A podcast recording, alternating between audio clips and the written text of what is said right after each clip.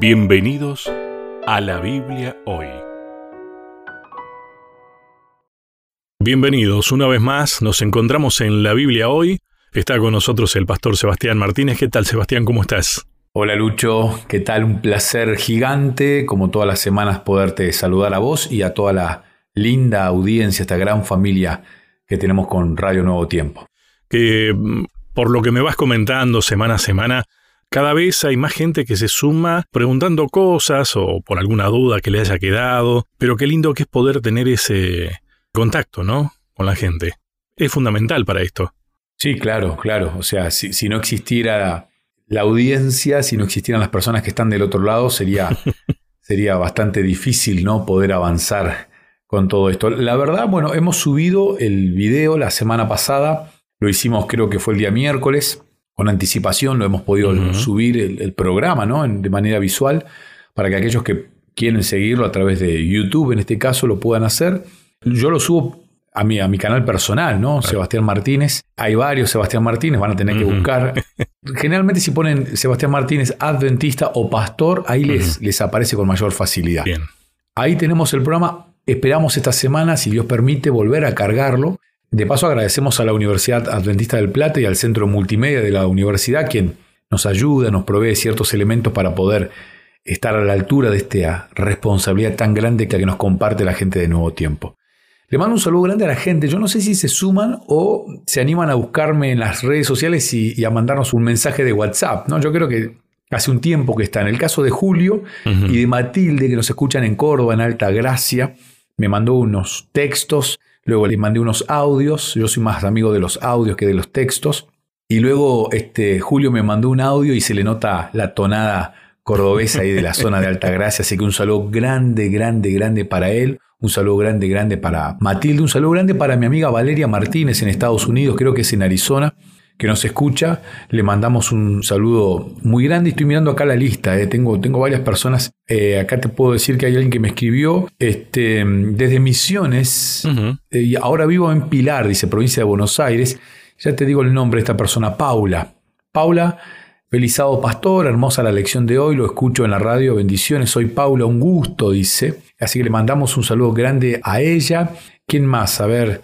Eh, Janet también nos manda un saludo grande, grande, grande y el mensaje de bendiciones. Pastor, se lo saludamos desde Comodoro Rivadavia, dice, lo escucho en la escuela sabática. Y el nombre es José Márquez. ¿eh? José Márquez. Estoy leyendo algunos de los mensajes, Lucho, que nos llegaron la semana pasada, así que les mandamos a todos ellos un abrazo cariñoso y un saludo fraternal y el agradecimiento por tomarse el tiempo para escribir. Bueno, muchísimas gracias, realmente. Nos hace bien saber que ustedes ahí nos están acompañando, ¿no? En, el momento, en el minuto a minuto de, esto que hacemos con tanto cariño. Eh, Sebastián, ya tal vez eh, tratando de entrar en el tema de esta semana, que en realidad es una continuación de la semana anterior, digamos que es una ampliación del tema de la semana anterior. Siempre que tocamos el tema del sábado, es muy común que en las reuniones donde se trate el tema, e inclusive entre nosotros podríamos llegar a decirlo, ¿y qué más podemos llegar a decir, no? ¿Qué podríamos agregar? Porque creo que nos pasa como que creemos que ya sabemos todo de esto. Porque muchas veces se ha hablado. A mí eso me hace pensar entonces, ¿viste cuando el profesor tiene que explicar demasiadas veces el tema es porque no se entendió? Bueno, creo que a nosotros muchas veces nos pasa algo parecido. No terminamos de entenderlo completamente o hacemos nuestras propias interpretaciones de las cosas. Un análisis correcto el tuyo, Lucho. Es volver a hablar del sábado este, y alguno puede llegar a decir otra vez, ¿qué van a decir de nuevo? Yo creo que nada, nada nuevo, pero sí podemos decir algo que a alguna persona se le puede estar escapando. Esta semana, la número 10, el título es El descanso sabático. Ese es el título. Y déjame leerte el texto clave para esta semana que está en el libro de Levítico capítulo 23 versículo 3. Seis días se trabajará, más el séptimo día será de reposo, santa convocación, ningún trabajo haréis. Día de reposo es de Jehová en donde quiera que habitéis. Este es el texto clave de esta semana y, vuelvo a lo mismo, el descanso sabático es el título. Estamos hablando de descansar. Estos tres meses estamos hablando de descansar. ¿Y por qué vamos a analizar esto del cuarto mandamiento y por qué es tan importante? Primero, hay un detalle que no es menor, y es cuando uno va a la Biblia, a la palabra de Dios. Yo acá tengo dos Biblias, tengo un montón más, pero tengo, voy a mostrar la que tengo más a mano, una Biblia nuevita que, que me ha regalado mi esposa para el día de mi cumpleaños, pero acá tengo la otra que es la que uso habitualmente para estudiar, la que marco, la, de batalla. Que, la que subrayo, la de batalla. Y después tengo otras traducciones por aquí, trato de usar eh, varias traducciones. Cuando uno va a la Biblia y va específicamente a, los mandamientos o a, la semana de la creación, cuando uno va a Éxodo, la Biblia dice, acuérdate del día de reposo. Y el hecho de decir acuérdate, Dios algo más nos quiere decir, ¿no? Porque claramente los autores de este material que estamos leyendo hacen un, hincapié, un énfasis en este detalle, que no es menor. ¿Y por qué nos tenemos que acordar del día de reposo? Porque nos olvidamos. Exactamente. No dice acuérdate de no robar, acuérdate de no matar. Son cosas casi que las tenemos naturalmente. Sabemos que matar está mal, sabemos que robar está mal, sabemos que adulterar algo está mal, sabemos, sabemos, eso lo tenemos ya casi en nuestra naturaleza, en, en nuestra ADN. Por más que vos seas de la religión que quieras, que elijas, estas cuestiones ya están moralmente dentro del ser humano. El ser humano sabe que está mal, sabe, no hace falta. O sea, cuando una persona mata y no siente ningún tipo de remordimiento, algo no le está funcionando bien arriba en, su cerebro, ¿no? Esto está claro. Pero la Biblia, un Dios todopoderoso, un Dios sabio, que todo lo sabe, acuérdate del día de reposo. Este acuérdate tiene una importancia muy grande porque acá Dios te está diciendo, corres el riesgo de olvidarte. Y acá es donde está la esencia, ¿no? ¿Por qué corremos el riesgo de olvidarnos mm. del día de, reposo? Y precisamente de olvidarnos que somos criaturas creadas por Dios. Y no es un detalle menor este, porque la discusión que se ha generado hace un tiempo, ya hace varios años, es que no somos creados por Dios. que la evolución, que esto, que aquello, que la famosa explosión y un montón de ideas que de alguna manera nos alejan del texto bíblico. Y perder esa idea significa perder a Dios.